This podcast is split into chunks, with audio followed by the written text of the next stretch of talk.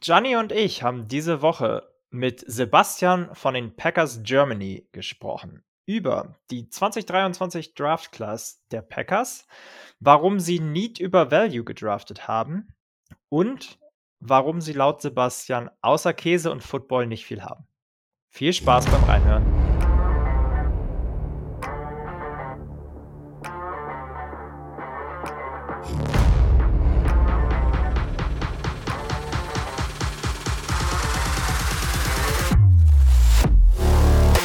Schwarz, Rot, Purple and Gold. Der Minnesota Vikings Podcast mit Gianni und Freddy. Und damit herzlich willkommen zu einer neuen Folge von Schwarz, Rot, Purple and Gold, dem Minnesota Vikings Podcast der Footballerei. Mit mir, Gianni, und natürlich auch wieder mit Freddy. Grüß dich. Moin. Ja, und äh, wir haben mal wieder einen Gast bei uns. Äh, freut mich sehr, Sebastian von äh, den Packers Germany begrüßen zu dürfen. Wie geht's dir, Sebastian? Erstmal hallo, freut mich da zu sein und ähm, ja, mir geht's gut soweit. Ja, du warst ja schon mal Gast bei uns während der Saison. Die Hörer, die uns schon länger verfolgen, ähm, haben dich dann auch bei der Preview damals ähm, gegen die Packers. Wir spielen ja logischerweise zweimal die Saison, von daher haben wir öfter mal das Vergnügen. Und dementsprechend ja. ähm, wollen wir uns heute mal den Draft anschauen. Wir haben jetzt die Bears und die Lions schon durch und wir gehen die Division Opponents quasi der NFC North durch und da fehlen noch die Packers. Ähm, und da könnten wir uns jetzt niemand besseren vorstellen als dich, Sebi, ähm, dass du mit uns mal den Draft analysierst von euch Packers.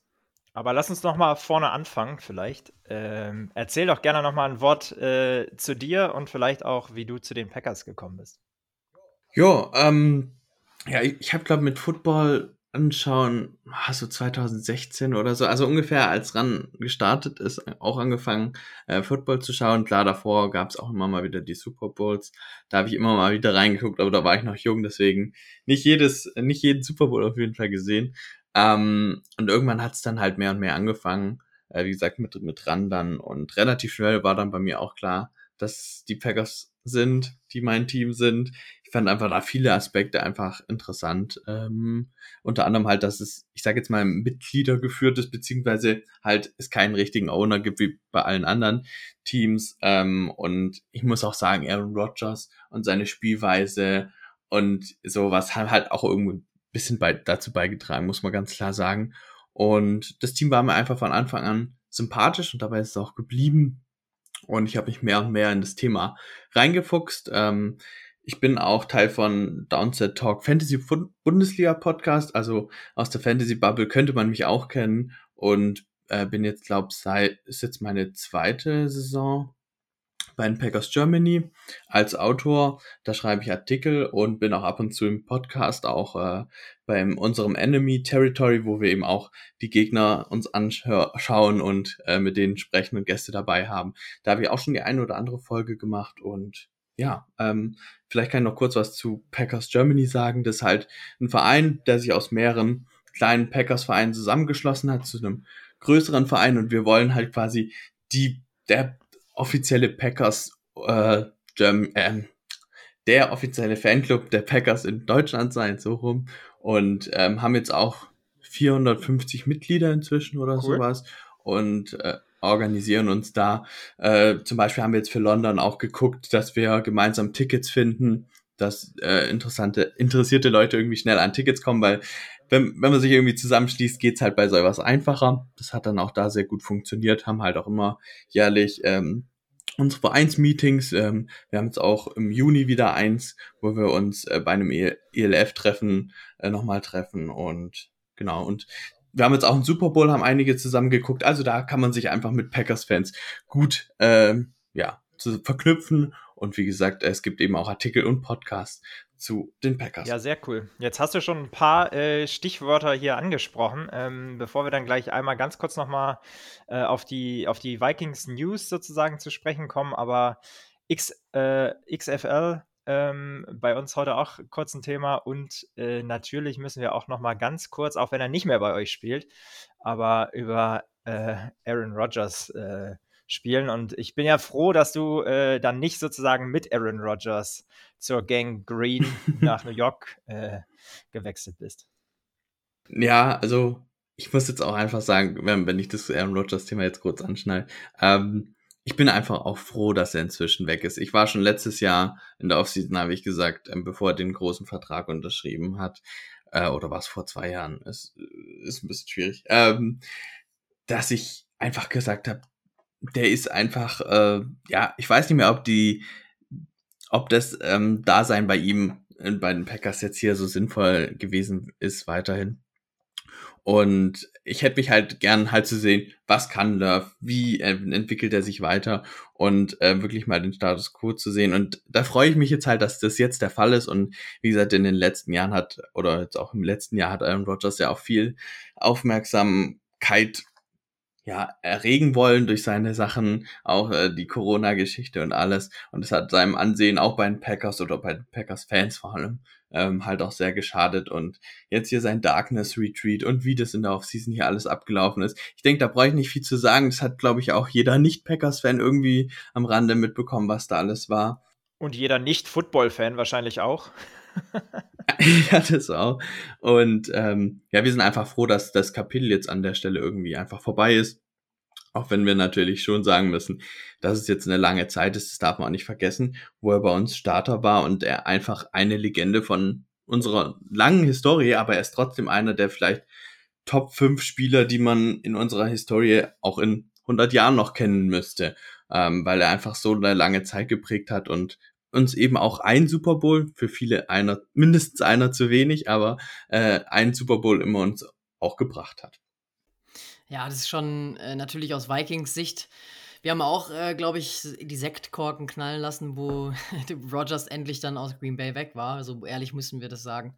Weil wir hoffen natürlich jetzt, dass so eine kleine neue Ära beginnt zwar für euch, aber das jetzt vielleicht so ein paar Jährchen dauert, ähm, vielleicht hier so ein paar Jährchen äh, zu kämpfen habt mit eurer Quarterback-Position. Ähm, lass uns da gerne gleich nochmal tiefer einsteigen. Ähm, mhm. Zu Rogers brauchen wir dann auch gar nicht mehr viel sagen. Ähm, zu den Vikings äh, vielleicht kurz, äh, wir haben es schon angedeutet gerade, ähm, gab es einige äh, Kader-Movements. Ich meine, jetzt äh, haben die, die Minicamps angefangen, die Rookies sind, sind in, die, in die Minicamps gegangen, die Veterans in der Regel sind ja noch nicht dabei oder kommen später dazu. Ähm, und da sind immer mal wieder auch Bewegungen im Kader drin.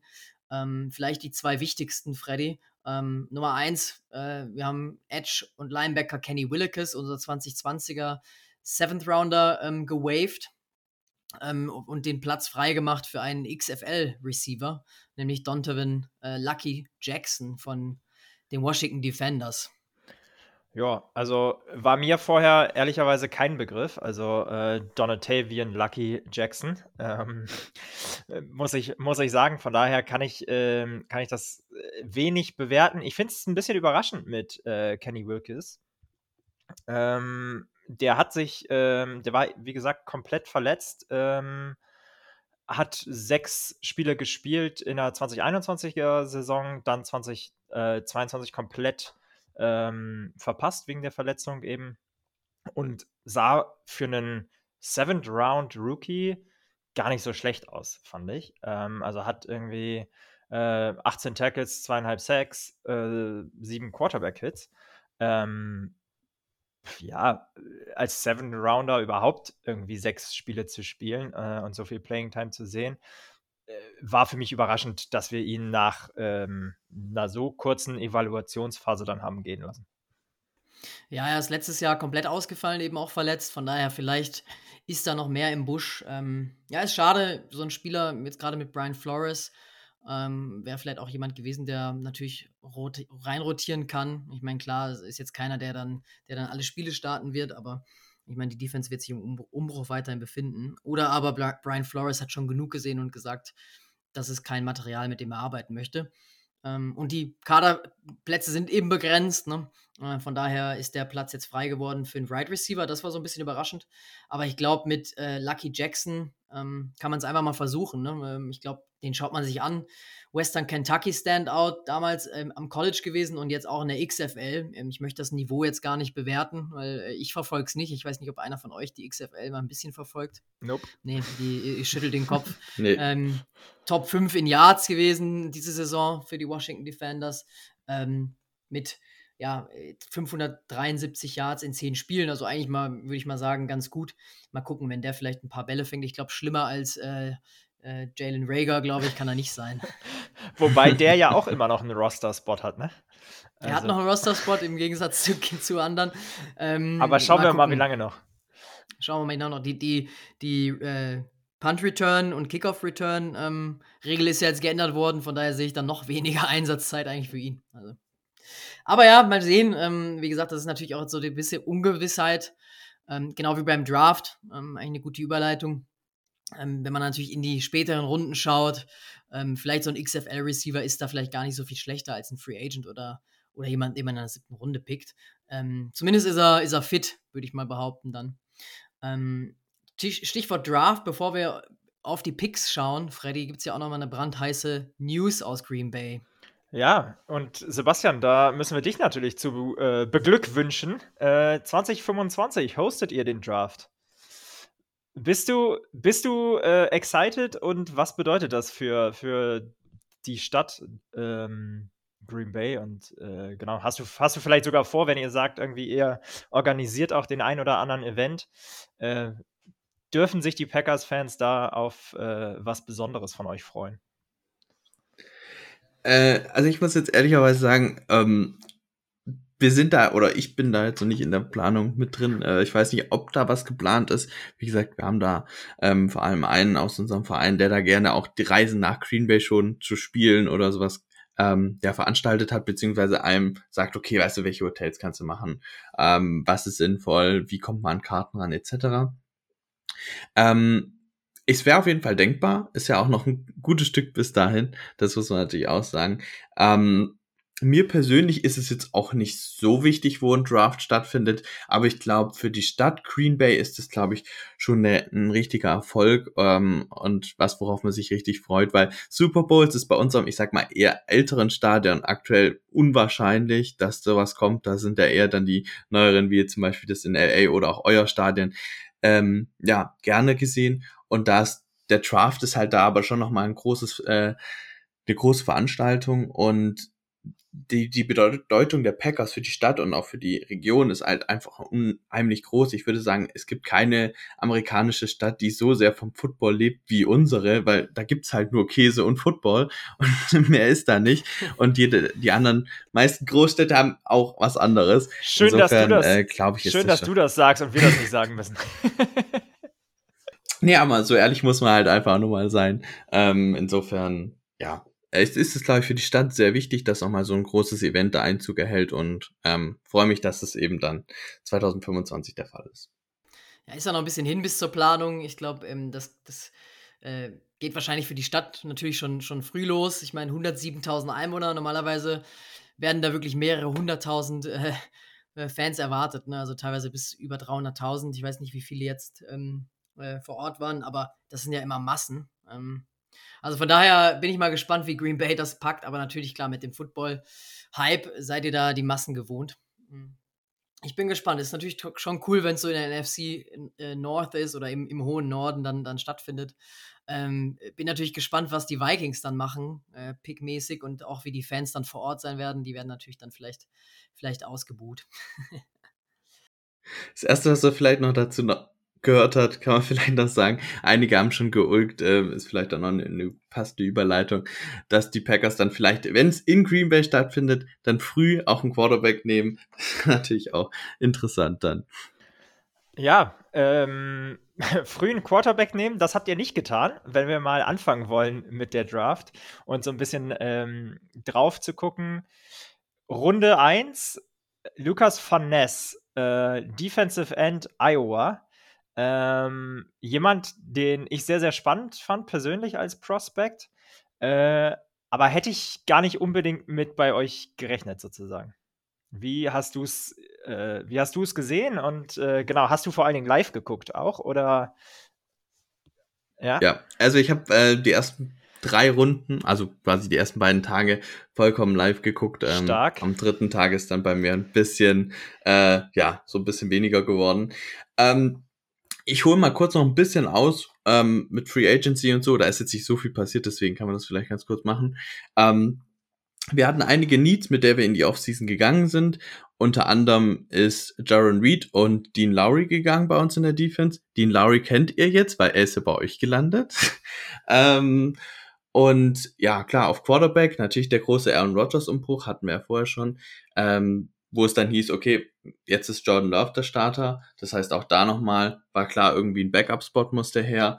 Ähm, Wide Receiver technisch haben wir auch nochmal ähm, ja schon Sammy Watkins während der Saison verloren und auch auf Tight End ist Robert Tonyan gegangen. Mercedes Lewis, einer der besten Blocking Tight Ends der Liga, hat uns auch verlassen. Der ist noch Free Agent, vielleicht kehrt er zurück, das ist noch nicht ganz klar. Hat eigentlich eine sehr starke Connection zu Aaron Rodgers, deswegen war die Frage, ob er bei den Jets unterkommt. Ist bisher auch noch nicht passiert, also mal gucken. Auf jeden Fall war klar, wir brauchten auf jeden Fall, hatten einen riesen Tight End Need, hatten einen recht großen Wide Receiver Need, weil außer Christian Watson und ähm, Romeo Dubs war da nicht viel da. Aber wir hatten eben auch Need auf in der Defensive Line und eben gehört auch ein bisschen mit dazu die Edge, weil Rashawn Gary wird wahrscheinlich noch einige Spiele in der neuen Saison verpassen und Preston Smith ist langsam alt geworden, hat zwar noch einige Jahre Vertrag, aber man geht davon aus, dass es sein letztes Jahr in Green Bay ist und da war klar, okay, da könnte man auch noch was machen. Genauso auf Tackle, wo David Bakhtiari auch nicht klar ist, ob er noch über die Saison hinaus bleibt oder ob er auch ein Trade-Kandidat vielleicht ist, je nachdem, wie die Saison läuft. Also auch Tackle war eine Option. Da war so über die Überlegung für den ersten Pick in der ersten Runde, wird es jetzt ein Tackle, Edge, Wide Receiver oder Titan. Die Titans waren ja auch in diesem Draft recht hoch. Es gab ja einige, wo man vermutet hat, vielleicht nimmt, nehmen die Packers an 15 an Titan. Äh, ach so, und Safety habe ich noch vergessen. Da sind wir auch recht blank aufgestellt. Also viele Needs hatten wir. Und ja, die Überlegung war dann, glaube ich, Titan ist einfach zu hoch an der Stelle. Ähm, und Safety, die Safety-Klasse war auch nicht so gut, wenn dann Brian Branch, aber der wäre sogar in Runde zwei noch da gewesen und die Packers haben ihn nicht genommen. Also waren wir von ihm wohl nicht überzeugt, zumal er wahrscheinlich eher ein Nickel Cornerback ist als ein Safety. Und daher blieb eigentlich nur Tackle, da sind aber auch schon einige gegangen ähm, und dann Edge und Wide Receiver. Ich hatte, ich hätte, ich hätte es geliebt, hätten wir Jackson Smith und Nickbar bei uns gesehen, da bin ich ehrlich. Das wäre mein Lieblingsfick da gewesen. Aber ja, wir haben uns dann für Edge entschieden und da gäbe es für mich zwei Kandidaten, Lucas Vaness oder Miles Murphy. Und ja, letztlich haben wir Lucas Vaness dann genommen. Bei Lucas Vaness muss man sagen, ähm, der hat kein einziges Spiel als Starter ähm, in Iowa gespielt. Trotzdem First-Round-Pick und ja, äh, ganz knapp sozusagen außerhalb der Top 10. Äh, warum ist er so ein gutes Prospect aus, aus deiner Sicht? Ähm, ja, also man muss sagen, bei Iowa, du hast recht, er hat da nie gestartet, offiziell sage ich jetzt mal, aber die haben halt auch recht viel durchgewechselt. Ähm, der Defensive Coordinator ist sehr bekannt dafür, da viel zu rotieren und auch bisschen seinen etablierten Kräften zu vertrauen. Und Lucas Van hat einfach schon gezeigt, dass er sehr athletisch ist. Das ist was, worauf die Packers auch sehr viel Wert legen. Er ist sehr groß, also ist 6'5, also fast zwei Meter groß, sage ich jetzt mal. Ähm, und dafür aber sehr schnell und hat vor allem sehr viel Power, die er aufbauen kann. Er wirkt, ist jetzt vielleicht nicht der physischste, aber hat einfach die Power, die er aus seiner Technik, aus seinen Beinen rauskriegen kann. Und das macht ihn halt als, ja, als ein bisschen Upside-Pick. Der kann vielleicht wirklich einer der besten Edge dieser Klasse werden oder vielleicht sogar der beste, weil er wirklich einfach dieses Potenzial hat, mit Geschwindigkeit, mit Power eben an den Tackles vorbeizukommen. Ähm, aber er ist jetzt halt noch ziemlich roh, weil er eben noch nicht so viel gespielt hat. Es war jetzt auch noch nicht so viele Jahre am Co College. Und ähm, deswegen braucht er vielleicht auch noch ein bisschen Zeit. Aber die Packers können ihm die Zeit geben, weil wir eben theoretisch mit Rashan Gary, mit Preston Smith und ähm, Kingsley Enakbare, der, der gut eingeschlagen ist, ein Late-Round-Pick vom letzten Jahr, durchaus auch noch ein bisschen was haben, um das für diese Saison vielleicht nochmal zu kompensieren und dann ab nächste Saison kann der dann vielleicht den, den Spot von Preston Smith übernehmen und ja, eine kostengünstige, kostengünstige Ersatz dann sein. Ja, in Runde 2 habt ihr dann tatsächlich was für eure Offense gemacht. Ähm, und ihr habt ja Robert Tonyan verloren. äh, nach der Saison und habt euch direkt mal seinen potenziellen Nachfolger Luke Musgrave äh, gedraftet. Mit einem Pick, den ihr für Aaron Rodgers tatsächlich bekommen habt von den Jets. Genau, also der Rogers Trade hatte ja äh, einige Sachen. Wir sind ja in der ersten Runde von 15 auf 13 hoch. Wir haben einen Second Rounder dieses Jahr bekommen. Ich glaube, es gab dann noch einen Fifth Round Swap dieses Jahr oder so. Und nächstes Jahr kriegen wir einen Second Rounder, der, wenn er, ich glaube, 50% der Snaps spielt oder 60% zu einem First Rounder werden kann. 65 also das nochmal. Genau. Also mehr oder weniger 65, eigentlich. Genau. Muss man sagen, wenn er, wenn er sich nicht verletzt, dann ist es eigentlich eine, eine sichere Nummer, ne? Genau. Ähm, genau, also deswegen, da haben wir dann nächstes Jahr auch noch einen zweiten First Rounder neben, unserer, neben unserem eigenen dann. Ähm, aber dazu kommen wir gleich nochmal, wenn wir für, über John Love sprechen vielleicht. Ähm, genau, das war einfach die Trade-Kompensation. Ich hatte ja gerade ausgeführt, Titan war ein Need, nachdem nicht nur äh, Tonyan weg ist, sondern auch Lewis. Die Frage war halt, wie fangen wir das auf? Wir brauchten jemanden, der blocken kann, aber auch natürlich ein Passempfänger. Ich habe auch gesagt, der Wide Receiver Room war nicht gut oder ist nicht so, so breit auf jeden Fall aufgestellt. Und ähm, ja, da war es dann sinnvoll zu sagen, okay, wir nehmen Pass-Catching Titan und da stellt Luke Musgrave einfach eine super Option dar. Ähm, Dalton Kincaid war ja schon weg. Der wäre sonst auf jeden Fall auch eine Option gewesen. Und auch in der Anfangrunde 2 gingen ja schon Sam Laporta und Michael Meyer. Das wären auch noch gegebenenfalls Möglichkeiten gewesen. Ähm, bin ich mir unsicher, ob die Packers die vor ähm, Musgrave gesehen hätten. Ähm, zu Musgrave kann man vielleicht auch noch sagen, er hat auch noch nicht so viel College gespielt, weil er eben auch verletzt ausgefallen ist. Aber er ist auch ein großer Titan, vor allem der sehr vertikal gehen kann. Das heißt, der wirklich auch downfield eine Waffe sein kann und ja, einfach ein ein Target geben oder ja, für Jordan Love, das wir so auf jeden Fall noch nicht hatten und auch eben ein bisschen die Speed mitbringt auf Titan. Ähm, da bin ich also sehr gespannt und da können wir vielleicht auch noch gleich noch zum nächsten Titan übergehen, damit wir einfach die Titan-Gruppe. Ich wollte es gerade, ich wollte es gerade anmoderieren. Ähm, also ihr wolltet äh, scheinbar sicherstellen, dass einer der Titans auf jeden Fall einschlägt. Habt direkt mal zwei genommen. Äh, ja. Luke Musgrave, ähm, vielleicht das noch, äh, super athletisch, also hatte den vierthöchsten äh, Athleticism Score in der kompletten Draft ähm, Class von den Tight Ends. Ähm, und dann Tucker Craft, äh, das von dir angesprochen oder der von dir angesprochene ähm, zweite Tight End, den ihr gepickt habt, dann in der äh, dritten Runde, glaube ich, ne? Äh, ja, genau. genau. Ähm, auch sehr, sehr athletisch. Auch 6 foot 5, also auch fast zwei Meter. Ähm, und auch ein sehr, sehr ähnlicher Typ, so auch sehr athletisch, also sechstbester ähm, Score ähm, in der Rubrik in der, äh, in der Draft Class. Äh, hat mich sehr gewundert, zwei sehr ähnliche Prospects da zu picken, ähm, aber ihr werdet wahrscheinlich mehr 12 Personals spielen wollen, oder? Also, wie gesagt, ähm, was man von den beiden stark unterscheiden muss, Musgrave hat am College sehr wenig geblockt, musste das auch nicht und ist auch vielleicht nicht der Typ dafür, weil er nicht die Physis und die Power mitbringt. Ähm, auch wenn jetzt Musgrave und Tucker Craft ungefähr gleich schwer sind, aber einfach vom, vom Körperbau ist äh, Craft einfach nochmal mehr, mh, mm, ja, mehr kräftiger. Und Craft ist einfach dieses komplettere Tight End Paket. Der, also Musgrave ist auf jeden Fall, würde ich sagen, der bessere Receiver. Hat da auch noch mal mehr Feinheiten beim Route Running und ähm, in den Beweglichkeiten, die er machen kann. Aber Craft ist einfach da als Blocker wirklich interessant und der kann auch wirklich Inline spielen. Und wie gesagt, durch den Abgang von Mercedes Lewis haben wir einen Blocker gebraucht.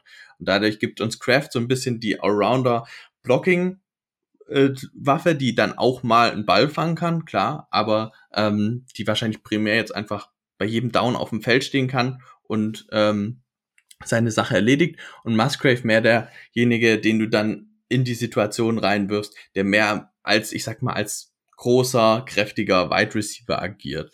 In die Richtung sehe ich Musgrave eher, was ja so ein bisschen auch Lazar war. Lazar war ja bei uns er kam ja ursprünglich als Titan zu uns, falls man das nicht weiß, der war ja auch fast zwei Meter groß. Und ich denke, so Musgrave ersetzt vielleicht sogar eher Lazar so ein bisschen in der Richtung. Und Kraft ist dann quasi, ja, unser Titan. Und mit den beiden kann man auch zusammen auf dem Feld stehen. Ähm, wir sind relativ Liga durchschnittlich, was äh, 12 und 11 Personnel angeht. Also da jetzt nichts Auffälliges, aber wie gesagt, ich würde mir erwarten, dass es halt viele Plays gibt, in denen Kraft auf dem Feld steht, ohne einen Ball zu fangen, aber Musgrave dann selten eingesetzt wird, aber dafür in den Plays dann mehr, ja, mehr Targets kriegt. Und wenn man es jetzt mit äh, Robert Tonyan vergleicht, kann man die beiden überhaupt mit ihm vergleichen? Und würdest du sagen, ähm, die können so ein bisschen die Lücke füllen? Ich meine, er bleibt ja in der Division bei den Bears. ähm, ja, Tonyan hatte halt dieses eine richtig starke Jahr, wo niemand ihn auf dem Schirm hatte und er dann richtig gut produziert hat und danach kam es nicht wieder. Er, er war auch teilweise verletzt und sowas, aber er hat danach auch individuell kam man nicht mehr an das Level ran, was er davor hatte. Und da kann man schon sagen, das Jahr war so vielleicht auch eine Mischung aus, er hat Selbstvertrauen bekommen mit jedem Catch, den er bekommen hat, mit jedem Touchdown, den er bekommen hat. Aber er wurde halt auch viel durch Aaron Rodgers gemacht, dass Aaron Rodgers ihm einfache Bälle gab zum Fangen. Und ich glaube, davon hat Tonyan sehr profitiert. Und wir haben eigentlich schon die letzten zwei Jahre uns immer gedacht, Titan Upgrade wäre eigentlich ganz gut, war aber halt finanziell nicht möglich und die letzten beiden Draftklassen waren auch nicht so gut, dass du da jetzt jemanden hättest nehmen können, der so ein krasses Upgrade gewesen wäre. Und ich glaube, jetzt war es sinnvoll, sich von ihm zu trennen und eben in dieser starken äh, Titan-Klasse eben gleich zweimal zuzuschlagen. Einmal eben den Receiver und einmal ein bisschen mehr den Allrounder mitzunehmen. Den Receiver, das Stichwort nutze ich direkt. Äh, und dann springen wir einmal zurück in die zweite Runde. Ähm, euer äh, Nummer 19 Pick, Jaden Reed, ähm, auch ein Passcatcher, diesmal allerdings ein Wide Receiver. Ähm, genau, wie äh, der allerdings nicht ganz so groß, äh, 5'11 äh, nur, was relativ klein ist für, für einen äh, Right Receiver. Ähm, genau, wie, wie siehst du ihn? Ähm, also ich habe mir die Wide Receiver Class relativ angeguckt. Ich hatte, glaube ich, letztlich äh, 23 Spieler mehr angeschaut. Er war bei mir auf Platz 14, also nicht besonders hoch und da waren auch einige Receiver auf dem Board, ähm, als die Packers ihn gepickt haben, die ich lieber gesehen hätte. Auch zum Beispiel bei Adrian Franke war Jaden Reed auch nicht besonders hoch.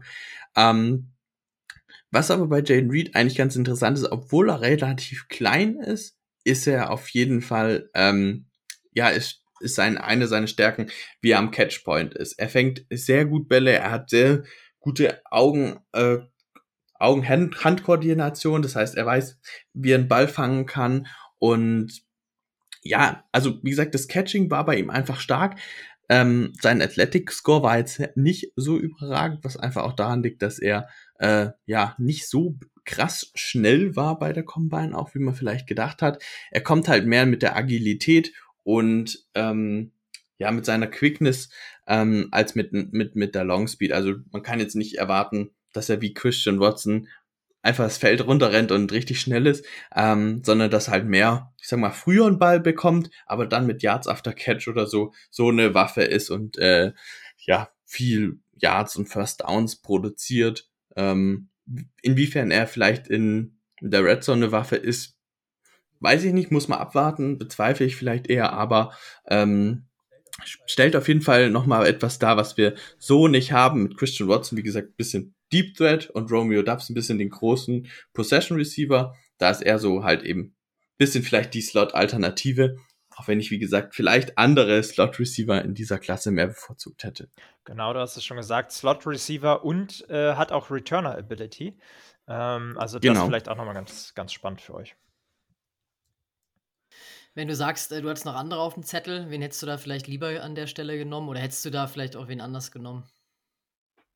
Ähm, also auf dem Board war zum Beispiel noch Nathaniel Dell, der jetzt zu Houston ähm, in der dritten Runde gegangen ist den mochte ich persönlich sehr, sehr gerne. Ähm, da muss man aber natürlich sagen, der ist nochmal mit 5,8 nochmal ein gutes Stück kleiner. Also wirklich, der wäre ist einer der kleinsten Wide Receiver in der Liga. Da muss man halt wirklich sehen, ob man eine spezifische Rolle für ihn mach, schaffen kann, in der er wunderbar funktioniert, indem er seine Stärken nochmal besser ausspielen kann, weil er nochmal quicker, nochmal, ja, shiftier ist einfach. Der ist noch schwieriger zu fassen für Verteidiger. Aber es zeigt eben auch, Spieler oder Wide Receiver mit der Größe haben es eben auch sehr schwer. Und wenn die Packers sagen, sie trauen sich nicht zu, eine Rolle für ihn zu schaffen, ist es natürlich auch schwierig. Ähm, Josh Downs wäre auch noch mal so ein Receiver, den ich noch mal ein bisschen höher hatte. Und auch der Konsens, ähm, der ging auch etwas später.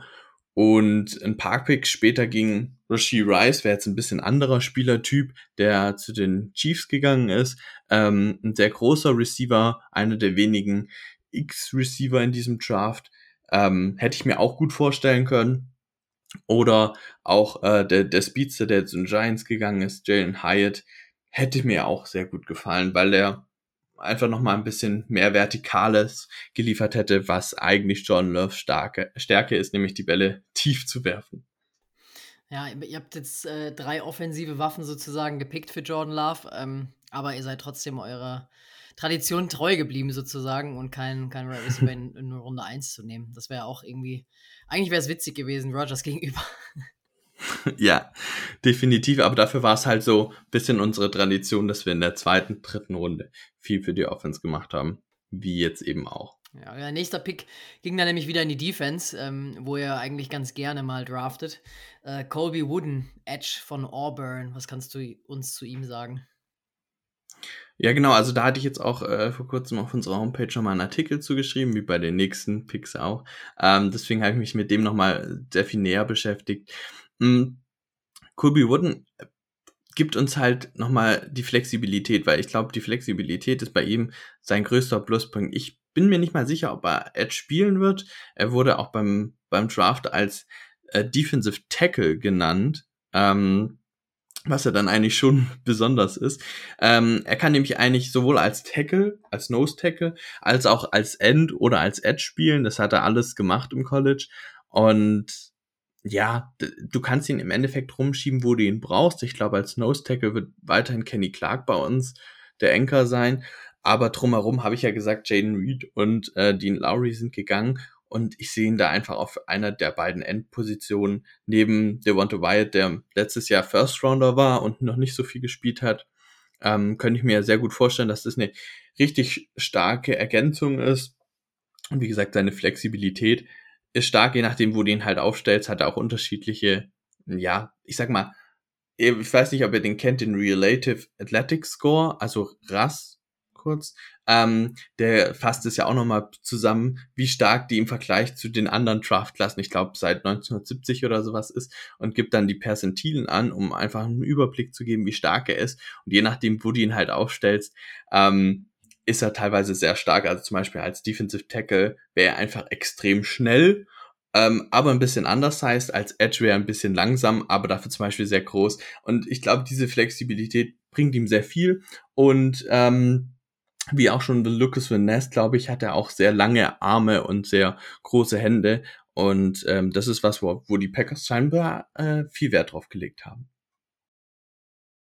Ich meine, klar, tiefer man geht in die Runden, desto mehr ähm, Versatility versucht man sich reinzuholen. Und ich glaube auch, das sind auch dann die, die Stärken von den Spielern.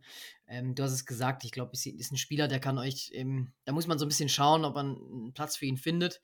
Dadurch, dass er nichts äh, super sehr gut macht, sage ich jetzt mal, outstanding, ähm, mhm. aber all, vieles gut macht, ähm, kann das natürlich auch dann Lücken füllen. Und gerade in einer langen Saison, ähm, wenn man viel rotieren muss, auch in der NFL, ähm, könnte das durchaus, also so meine Einschätzung, jemand sein, ähm, ja, den ihr noch gebrauchen könnt.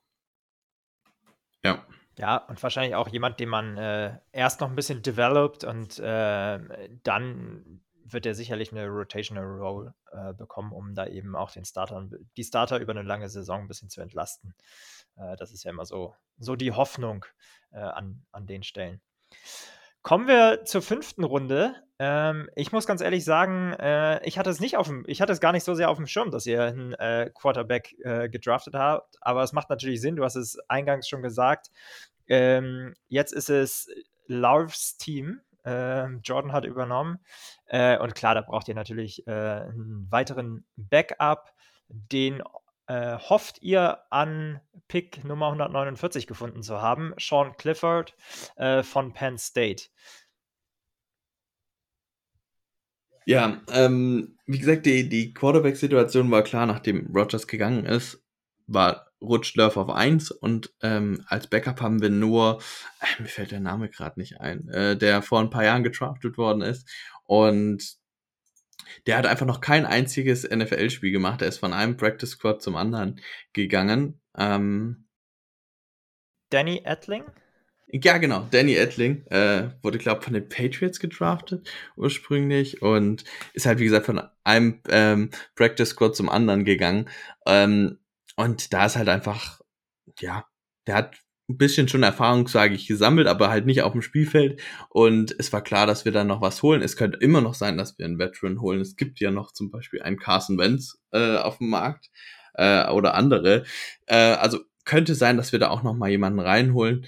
Ähm, dementsprechend war unser Draft-Profil für einen Backup-Quarterback, dass der einfach sehr viel Erfahrung schon im College gesammelt hat. Und da ist Sean Clifford auf jeden Fall die richtige Alternative. Er war jahrelang bei Penn State, vier Jahre lang Team-Captain, hat sämtliche Rekorde gebrochen und Penn State ist ja, das darf man auch nicht vergessen, eine der besseren Colleges ähm, mit die ne, gegen hohe Konkurrenz spielen.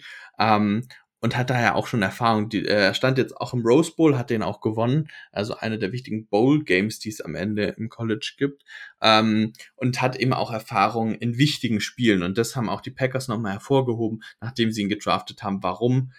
Warum ihn? Weil er, wie gesagt, die Erfahrung auch in Crucial Games dabei hat, weil wir wollten jemanden haben, der sich, ich sage jetzt mal, nicht in die Hose scheißt, wenn er in Lambo vor so vielen Zuschauern spielt und Backup sein muss. Und er kann das und er ist einfach auch vom High Character Guy. Der weiß, er ist jetzt erstmal Backup, er weiß, was seine Rolle ist und ähm, es geht gar nicht drum, jemanden jetzt ins Rennen zu schicken, der mit Jordan Love konkurriert, weil wir wollen jetzt erstmal Jordan Love sehen. Und wenn Jordan Love nicht gut ist, dann draften wir nächstes Jahr oder übernächstes Jahr äh, einen Quarterback nochmal und gucken dann, wie es weitergeht. Aber wir brauchen jetzt keinen, der sich vielleicht äh, äh, der vielleicht leicht besser ist als Jordan Love, weil das wird uns jetzt auch nicht weiterbringen und wir würden nächstes Jahr eh wieder eindraften. Also wir brauchen eigentlich einen, der Erfahrung hat und das den, quasi ein Character Guy ist, ein Locker Room Guy ist und das bringt er einfach mit und deswegen finde ich es im Nachhinein ein sehr guter Pick, auch wenn ich sagen musste, als wir ihn gedraftet haben, habe ich gedacht, wer ist das? Also ich habe ihn zuvor auf keiner Liste gesehen, muss ich ehrlicherweise sagen. Dann bin ich beruhigt. Ja, ich meine, gerade Quarterback, äh, ich meine, wir kennen alle natürlich die, die Tom Brady-Geschichte, die brauche ich jetzt hier nicht mehr erzählen, aber ich meine, wer weiß, was die, was die, ähm, was General Manager und Coaching-Staff da planen. Ähm, aber ich glaube auch, ich glaube, er wird dann eher seinen Bankplatz haben, ähm, sich hinten einreihen und wer weiß, was mit ihm dann in Zukunft noch möglich ist. Oder vielleicht muss er mal ins kalte Wasser geschmissen werden. Äh, man sieht es auch an Brock Purdy zum Beispiel ich glaube, die Jungs auf dem Level können alle Football spielen und ähm, da gebe ich dir, gebe ich dir recht, gerade jetzt vor viel Zuschauern, den Druck, den ist er gewöhnt. Genau. Und wie gesagt, das haben wir gebraucht. Ja, dann für mich äh, ein bisschen überraschend, ehrlicherweise, äh, den nächsten Wide Receiver. Ähm, ich versuche es mal auszusprechen. Äh, Dontavion Wicks äh, von Virginia. Aber verbessere mich da gerne, ähm, Sebastian. Nee, passt schon so. Nee, vor allem, was mir gerade einfällt, hier Dontavian, habe ich noch nie gehört den Namen und äh, so hieß doch auch unser XFL-Receiver, dem Lucky Jackson. Nur mal so eingebaut. Ja, genau. Bisschen anders geschrieben, Da musste ich auch dran denken. Aber, äh, ja. Ähm, ja, zu Dontavian Wicks. Ähm, ich muss sagen, ich habe ihn im Vorfeld nicht gesehen, war nicht einer der, der Receiver, den ich gesehen hatte, aber ähm, er wurde zum Beispiel auch von Adrian Frank oder so ähm, sehr positiv gesehen, war einer der, der Steals ähm, für den einen oder anderen Experten. Ich schaue gerade noch mal nach. Äh, nee, finde ich jetzt gerade nicht auf die Schnelle, wo ihn Adrian hatte. Ähm, aber er wird sehr positiv gesehen. Bei Dontavian Wicks muss man halt sagen, dass er, ich glaube, das letzte Jahr einfach äh, verletzt verpasst hat und auch eben, wie zum Beispiel auch Musgrave, nicht viele Spiele gemacht hat. Ähm, aber in denen, in denen er auf dem Feld war, sah er richtig, richtig gut aus. 2021 war so sein Jahr, wo er ein bisschen in der Offensive explodiert ist. Ähm, er hatte 1200 Yards. Ähm, das ist, war einer glaube, Top 10 Wert auf jeden Fall damals im College und auch Touchdown-mäßig war einer der Top 5, Top 10 Receiver da und äh, da war schon die Frage, okay, könnte er ähm, ein hoher Pick in diesem Draft werden, also im übernächsten Draft. Und dann war eben letztes Jahr viel verletzt, war dann auch, wenn er auf dem Feld war, er die Nummer zwei bei seinem Team. Und ja, war ein bisschen enttäuscht, ist jetzt abgerutscht, aber bringt eben auch wieder sehr viel ja, Quickness mit, sehr viel Beschleunigung, wieder weniger Longspeed, war auch einer derjenigen, der beim Combine mit einer der schlechtesten 40-Yard-Dashes hat, aber seine Longspeed ist eigentlich nicht so schlecht, wie sie aussieht, ähm, also wie sie zahlenmäßig aussieht, ähm, aber wird jetzt auch kein Deep Threat in dem Sinne sein, aber könnte halt wieder auch jemand sein im Slot, vielleicht in Konkurrenz zu Jaden Reed, der sich da einfach schnell freispielt ähm, und dann eben auch viel Yards after Catch macht. Ja, Passfänger habt ihr auf jeden Fall genug gedraftet, dann äh, so bisher an dieser Stelle. Das hat mich, äh, hat mich sehr überrascht, als äh, wir in der Vorbereitung so ein bisschen darüber geguckt haben, nochmal genau Revue passieren lassen äh, haben, was ihr gemacht habt. Äh, das ist ja schon doch auch auffällig und äh, ja, so ein bisschen mit Schmunzeln musste ich das dann schon hinnehmen, jetzt wo Aaron Rodgers gegangen ist. Ja, es kommt ja gleich noch ein Dritter dazu, äh, Stimmt, muss man noch ja. sagen. Ähm, das, das, das ist aber gar nicht so unähnlich. Ähm, vor ein paar Jahren hatten wir schon mal drei Receiver in einem Draft gedraftet, zum Beispiel Marcus Valdes Gantling und Equinamia St. Brown. Ähm, und noch einen dritten, der aber dann ganz schnell gecuttet worden ist. Also wir machen durchaus ganz gerne hier diesen Triple Down auf äh, Wide Receiver und wir brauchten das auch. Also wenn man sich unseren Kader mal angeguckt hat, klar, Christian Watson ist und bleibt die klare Nummer eins. Dann Reed vielleicht die Nummer zwei oder eben Dubs, die können sich da ein bisschen so ja antesten. Dann wird es wahrscheinlich eher ein bisschen Titan-lastiger, aber dann so danach wird es ja eben schwierig und da denke ich, dass Dontavian Wicks oder Grant Dubose, über den wir vielleicht gleich noch kurz sprechen, ähm, dass die dann schnell die Rolle als Nummer 4, 5 Receiver bei uns einnehmen, weil wenn man sonst hinguckt, wir haben zum Beispiel Bo Melton vom Practice Squad der äh, Seahawks letztes Jahr gesigned, der da Rookie war. Wir haben einen Spieler, der mehr als ein Jahr Erfahrung in der NFL hat im Receiving Core und der ist äh, seit drei Jahren von einem Practice Squad zum nächsten. Also wir haben auch da überhaupt keine Erfahrung. Wir haben auch keinen Veteran geholt. Da bin ich gespannt, ob da vielleicht noch was kommt. Ähm, zum Beispiel Julio Jones oder so, wenn der ganz günstig ist, niemand weiß es. Wird mich nicht extrem überraschen, wenn da noch was kommt. Weil, wie gesagt, Erfahrung haben wir im Receiving Core gar keine. Ja, alleine schon so ein bisschen als Mentor auch für, für den Wide Receiver Room. Ähm, ich fand es nur, nur spannend, also ähm, deshalb habe ich extra gesagt äh, Passcatcher, ähm, weil äh, drei Receiver und zwei Tight Ends. Ähm, ja. und, da, und wir bewegen uns jetzt aktuell, okay, äh, zwei Wide Receiver, zwei Tight Ends bis äh, Ende fünfte Runde. Das ist, äh, ist schon äh, doch äh, deutlicher Fokus auf die Offense gelegt, aber du hast es erklärt, ähm, macht in diesem Fall dann ja auch Sinn. Ja. Dann lass uns doch, äh, du hast es schon angesprochen, Grant DuBose im letzten Pick, damit wir die Right Receiver-Klasse abhaken. Mhm. Ähm, wie siehst du so seine Chancen, dass er Spielzeit bekommt? Also auch hier, auch er galt so ein bisschen als Stil. Also wenn man sich auch jetzt zum Beispiel wieder, ich füge Adrian Franke häufig ein, weil er so als einer der besten Experten hier in Deutschland gilt. Ähm, auch er fand einfach unseren Draft sehr stark, weil wir hinten raus sehr viel Talent eingesammelt haben. Und da war, wie gesagt, Vix einer, aber auch Grant DuBose hatte er als Fourth Round Grade zum Beispiel. Er kommt halt äh, von einer sehr kleinen Schule, Charlotte. Ähm, das heißt, da hat er nicht viel Konkurrenz im College und ist dann immer schwierig auf die NFL anzuwenden. Ähm, auch er ist wieder jemand, der am Catchpoint sehr gut ist, mit einer guten ha ähm, ja, Augen-Hand-Koordination beim Fangen ähm, hat auch wieder nicht so die Long Speed, ähm, aber wie gesagt auch wieder sehr dynamisch. Also auf diese Receiver haben wir irgendwie ein bisschen Fokus gelegt und auch hier, äh, ja, vielleicht sowas, der ein big, bisschen Big Slot ist, ist hier, glaube ich, tatsächlich ein bisschen größer als die anderen beiden. Ähm, könnte also auch ein interessantes Target sein. Und ich denke, die werden alle im Training Camp miteinander konkurrieren und da es eben, da sie alle irgendwo Rookies sind, denke ich, wird hier Talent ausschlaggebend sein. Und da kannst du halt einfach sehen, okay, wer setzt sich mit seinem Talent durch und da denke ich, werden die Training Camps und äh, die Preseason extrem interessant, vor allem wenn man vielleicht hofft, noch einen Sleeper für Fantasy zum Beispiel zu finden. Ähm, die Packers haben da vielleicht einen Kandidaten, der überraschend die Nummer drei werden könnte oder so. Ähm, da kann man also sehr auf die Packers schauen. Ja, vor allem, wie du sagst, ähm, ich meine, das ist nicht in Stein gemeißelt, äh, von daher könnte sich dann die ein oder andere Überraschung äh, ergeben, weil ich meine, ihr habt, seid da noch nicht so besetzt so stark. Ähm, ihr habt zwar jetzt einiges an, an, an Quantität aufgebaut, aber die Qualität wird sich, glaube ich, zeigen und ich glaube, da bekommt jeder seine Chance. So würde ich es jetzt mal deuten. Du mhm. hast Adrian Franke angesprochen von Downset Talk. Ähm, er hat tatsächlich Grant Dubose vor äh, Dontavian Wicks. Ähm, vier mhm. Spots, beide zwar ein Fourth-Round-Grade. Ja, ja. ähm, ich meine, dann, dann tut sich nicht viel, aber dann umso interessanter, dass ihr den mit einer der letzten Picks überhaupt im Draft bekommt. Ja. Jetzt müssen wir allerdings noch mal einen ganz kurzen Exkurs hier machen. Jetzt äh, haben wir in den letzten drei Minuten, glaube ich, siebenmal den Namen Adrian Franke äh, genannt. Für all die, die Adrian Franke nicht kennen, ähm, der macht äh, unter anderem den Downset Talk ähm, Podcast. Kann ich nur empfehlen. Sehr, sehr cool.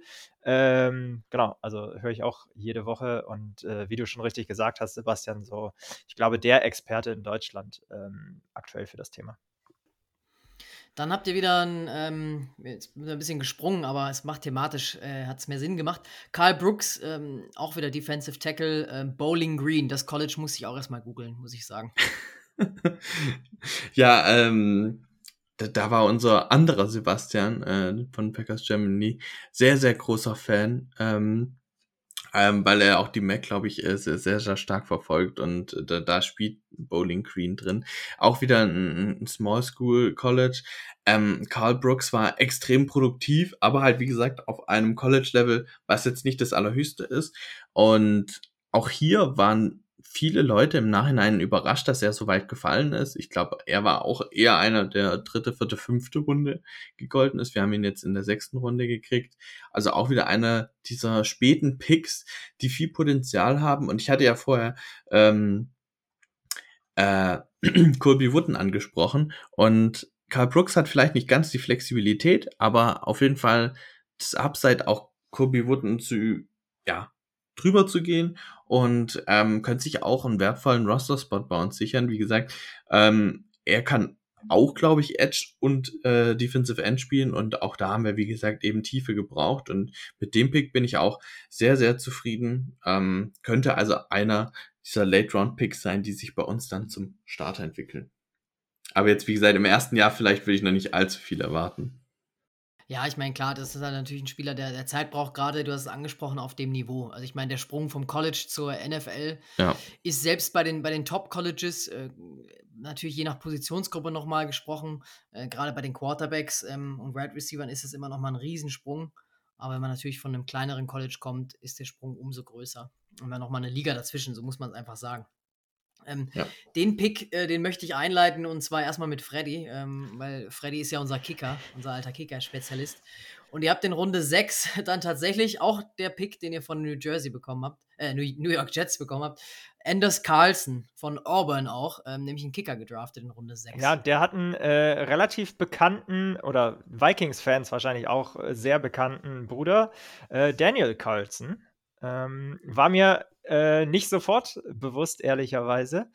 Ähm, ja, ich bin, ich bin gespannt. Äh, ich hatte ehrlicherweise nicht verzeichnet, dass ihr so ein Need habt, aber ähm, genau, anders als äh, das ein oder andere Team ähm, in dieser Draft, was ja deutlich höher schon äh, einen Kicker äh, gepickt hat, was ich so semi, also auch wenn ich natürlich dafür bin, als äh, ehemaliger Kicker selber, äh, dass die Position an Value gewinnt in der NFL, lässt sich darüber streiten, äh, ob das so viel Sinn macht. Ich glaube, in der dritten Runde hatten, äh, wurde ein Kicker gedraftet, ne?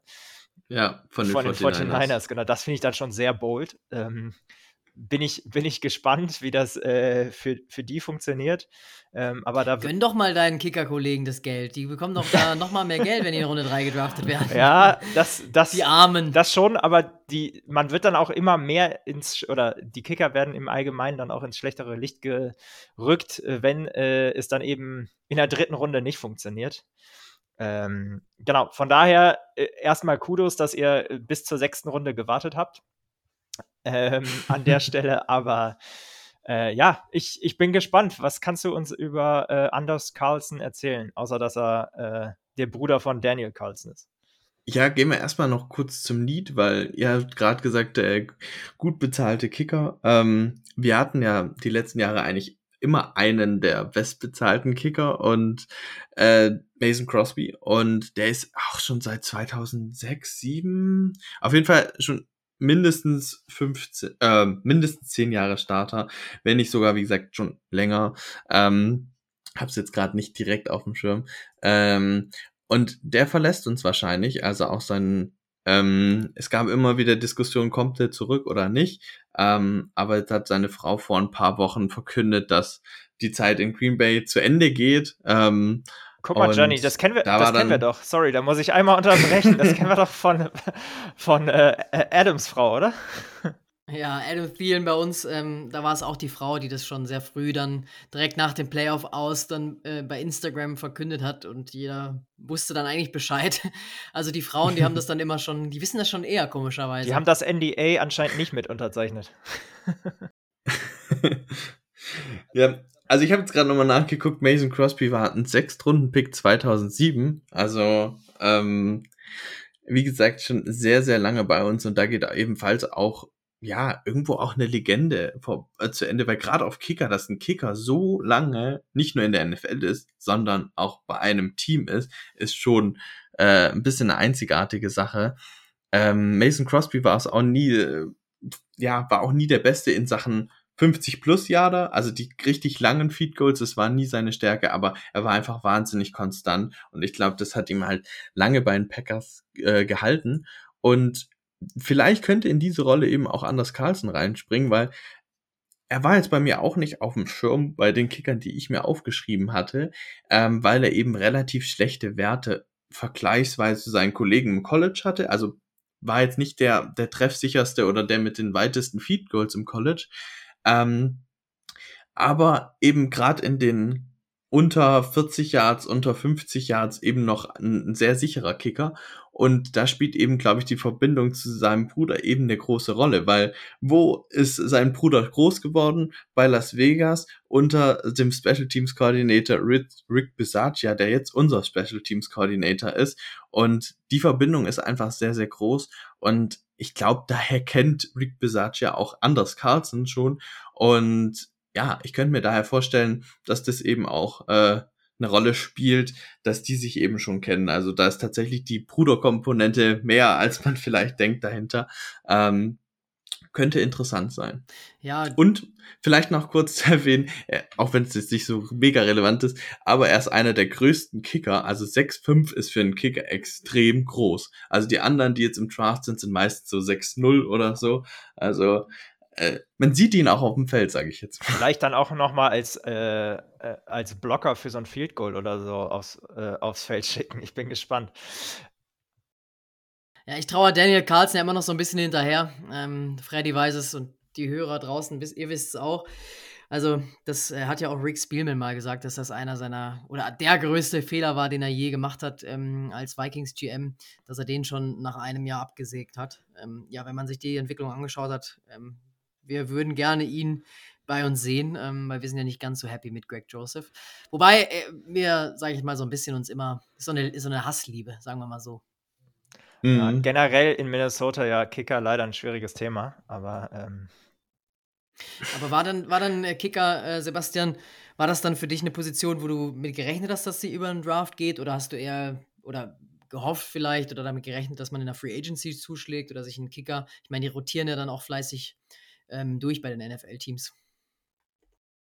Ja, also ich muss ehrlich sagen, ich habe bei Kickern, sorry Freddy, jetzt einfach keine strong feelings. Also ähm. wenn du natürlich einen richtig, wenn du natürlich einen richtig guten Kicker hast, ähm, kann der extrem viel wert sein. Aber wir sehen es jedes Jahr, wie, wie oft die Kicker von einem Team zum anderen gehen.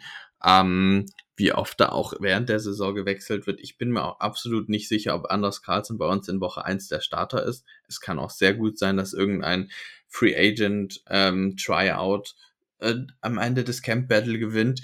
Wir werden es sehen. Ähm, ich bin nur halt momentan Fan davon, solange du nicht weißt, was du von dem Kicker kriegst, dass du nicht viel Kapital, egal ob jetzt finanzielles oder Draftkapital, rein investierst und ab einer sechsten Runde sage ich, mach es, wenn du dem vertraust. sonst ich ihn dir auch gerne als ähm, undrafted Free Agent. Ähm, aber wie gesagt, ich habe da jetzt kein Problem mit dem Pick. Ja, in Runde 7, ähm, wenn wir euch auf eure letzten äh, drei Picks dann schauen, ähm, den Wide Receiver, den vierten Pick haben wir, haben wir schon besprochen, habt ihr dann nochmal einen Cornerback, Running Back und Safety ähm, gedraftet. Ähm, welchen der dreien ähm, sollten wir auf jeden Fall kennen?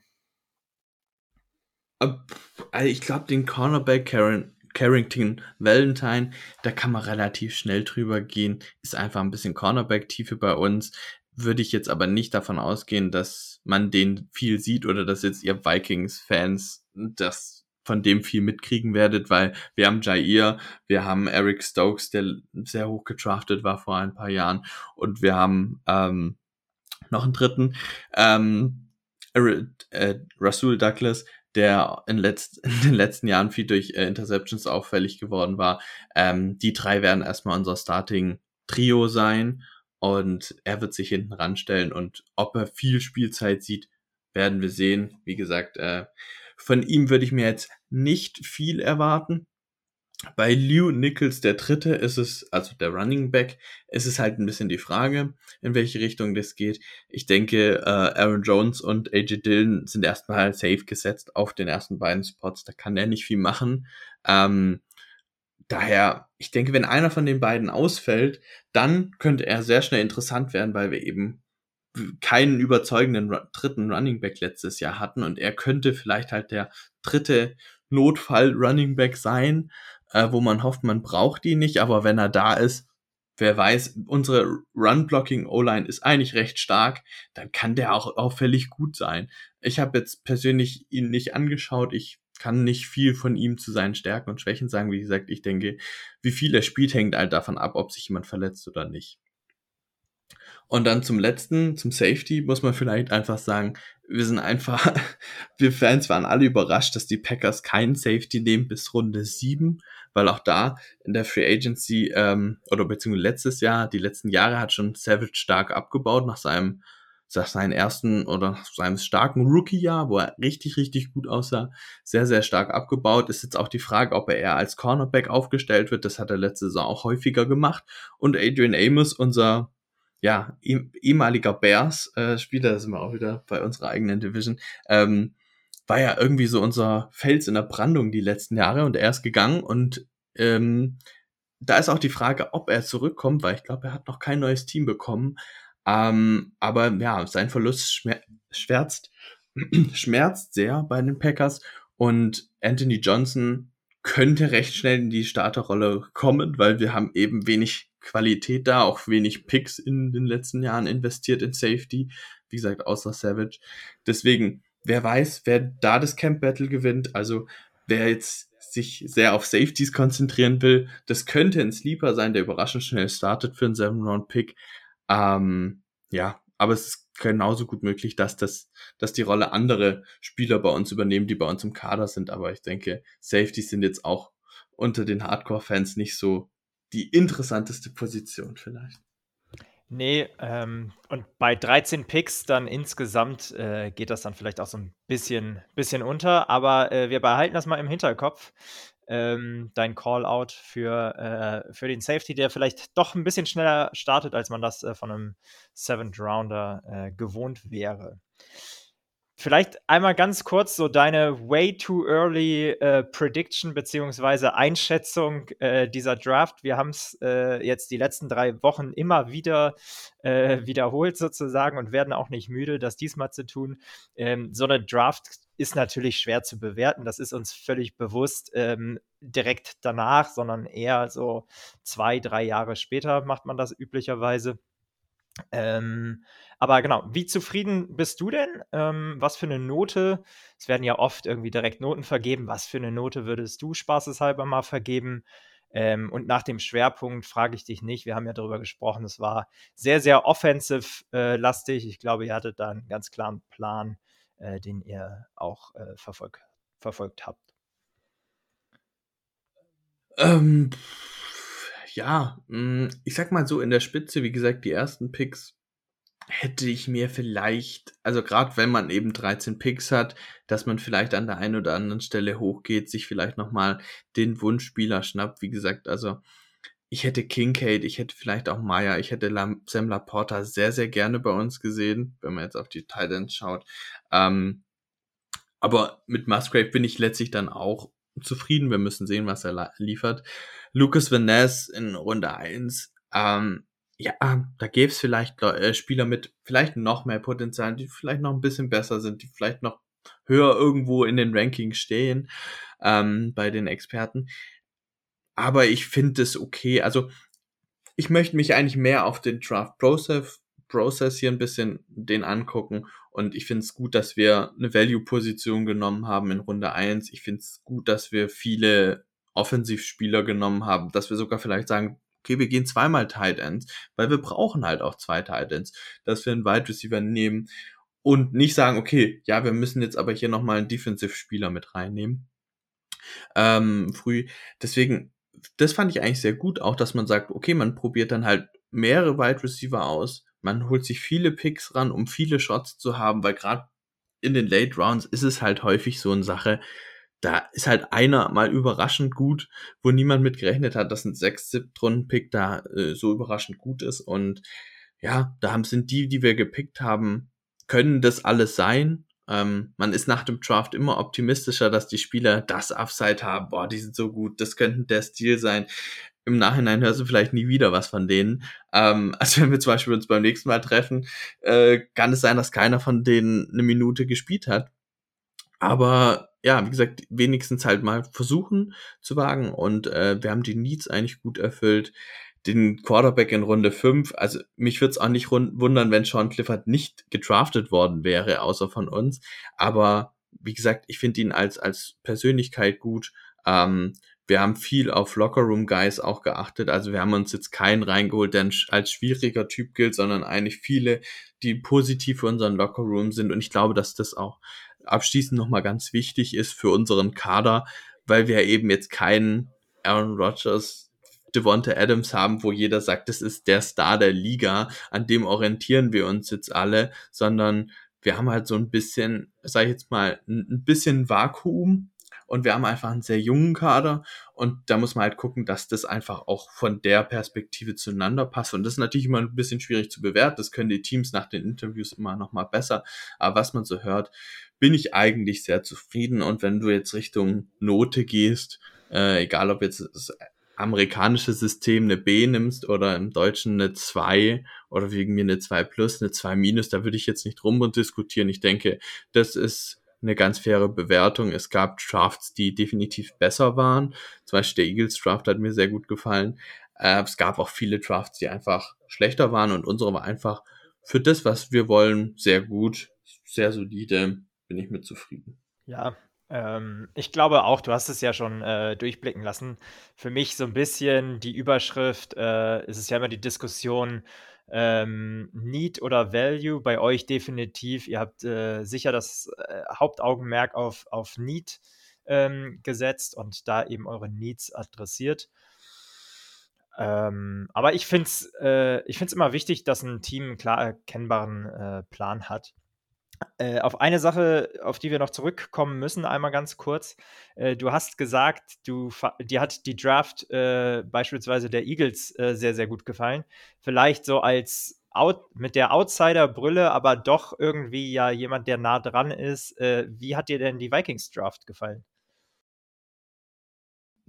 Ähm, ja, also Addison in Runde 1 als Receiver, ich glaube, also ich weiß nicht, wie das bei euch war. Ich verfolge jetzt nicht viel Vikings, ähm, auch wenn ich in meinem direkten Umfeld, zum Beispiel mein Bruder ist Vikings-Fan, ähm, da eigentlich äh, das die ja, das Potenzial dazu hätte, da nachzugucken oder nachzufragen. Aber äh, verfolge ich jetzt nicht so sehr. Aber ich, ich war Wide Receiver bei euch so das Ding, wo man sagt, das war klar, dass wir einen Wide Receiver in Runde 1 nehmen oder gab es noch eine andere Position, die in Frage kam?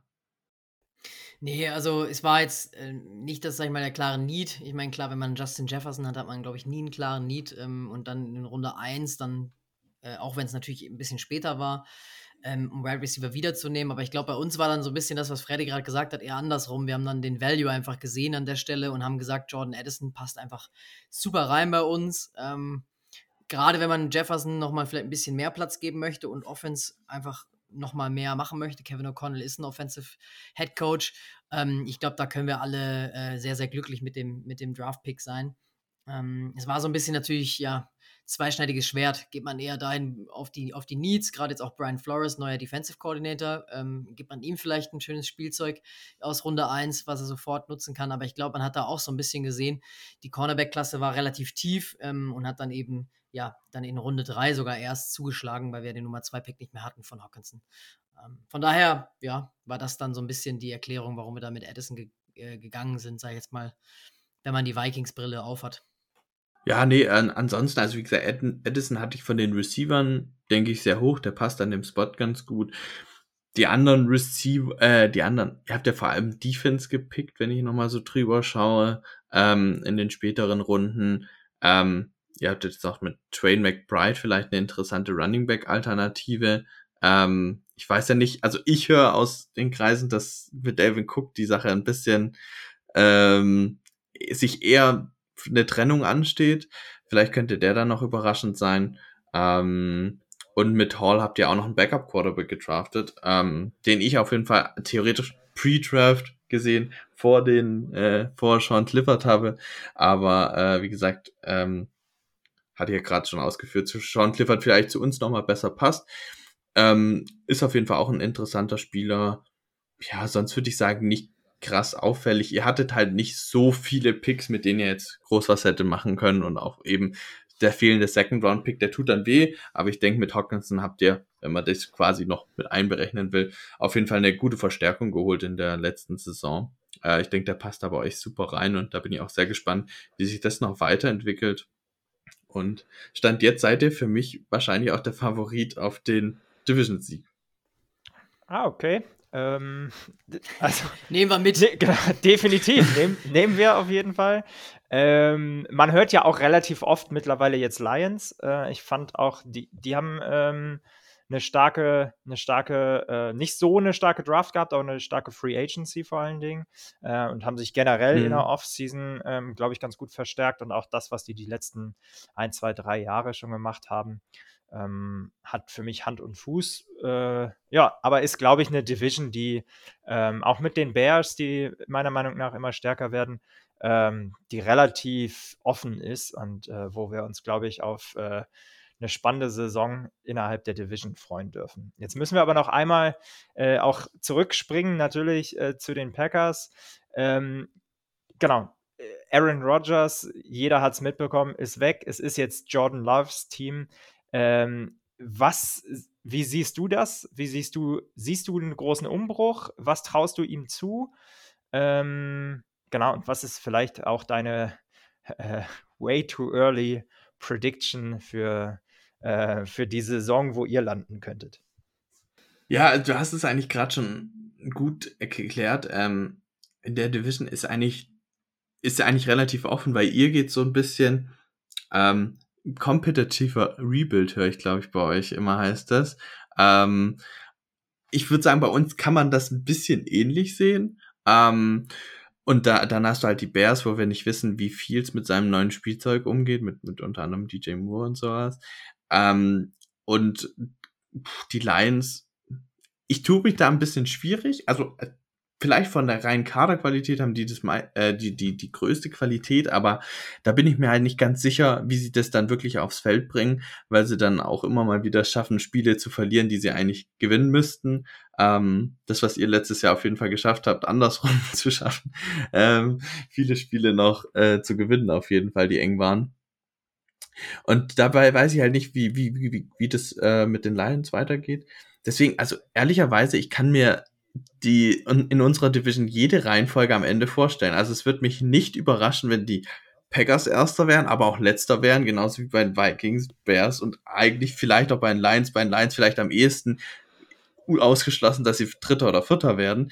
Aber Äh, bei allen Teams ist eigentlich alles drin und das macht, glaube ich, ähm, ja, die Division spannend und in der NFC, wo außer den Eagles und vielleicht der Dallas nicht viel rumläuft, ähm, macht es auch die ganze Conference einfach wahnsinnig spannend. Also äh, da freue ich mich schon sehr drauf. Und jetzt noch äh, zu den Packers nochmal bezogen, um auf die Frage zurückzukommen ja, wie gesagt, wir müssen jetzt halt in den letzten Jahren, wir sind nie richtig all in gegangen. Wir hätten immer noch diesen einen Wide Receiver und hätten wir, weiß ich nicht, OBJ mal geholt, wären wir vielleicht auch in den Super Bowl gekommen und weiß, weiß ich was.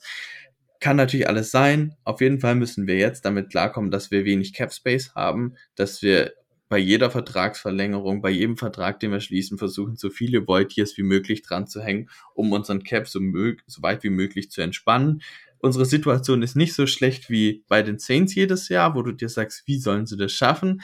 Ganz so schlimm ist nicht. Aber es ist jetzt auch nicht so, dass der Cap Space für nächstes Jahr uns da viel Raum gibt. Und ähm, ja, ganz ähnlich ja, wie bei uns eigentlich, ne? Also ja, ähm, deswegen müssen halt auch jedes Jahr irgendwo Spieler gehen. Wie gesagt, ich habe jetzt gesagt, Mason Crosby hätten wir unter Umständen gerne behalten, aber wir wollen uns halt nicht vier Millionen für einen Kicker aufbürden oder fünf. Und dementsprechend, ich hatte ja auch angesprochen, David Bakhtiari vielleicht weg, Preston Smith nächstes Jahr weg. Das sind halt einfach so Abgänge, die dann ja gehen müssen und die man dann versucht eben mit Rookies aufzufangen. Und da ist halt die Frage, wie gut das klappt. Wir haben jetzt, wie gesagt, viele Möglichkeiten, viele Spieler, die sich da zeigen können. Ähm, und ja, müssen wir mal schauen, was mit dem jungen Team drinne ist und vor allem auf welchem Level ähm, Jordan Love spielt, weil das ist halt letztlich die größte Frage, weil wenn er sich in die Riege der letzten beiden Packers Quarterbacks entwickelt und auch ein Hall of Fame Quarterback wird, wo dann die ganze Division komplett abkotzen würde. Ähm, ich wollte gerade sagen, I hope not. Wenn,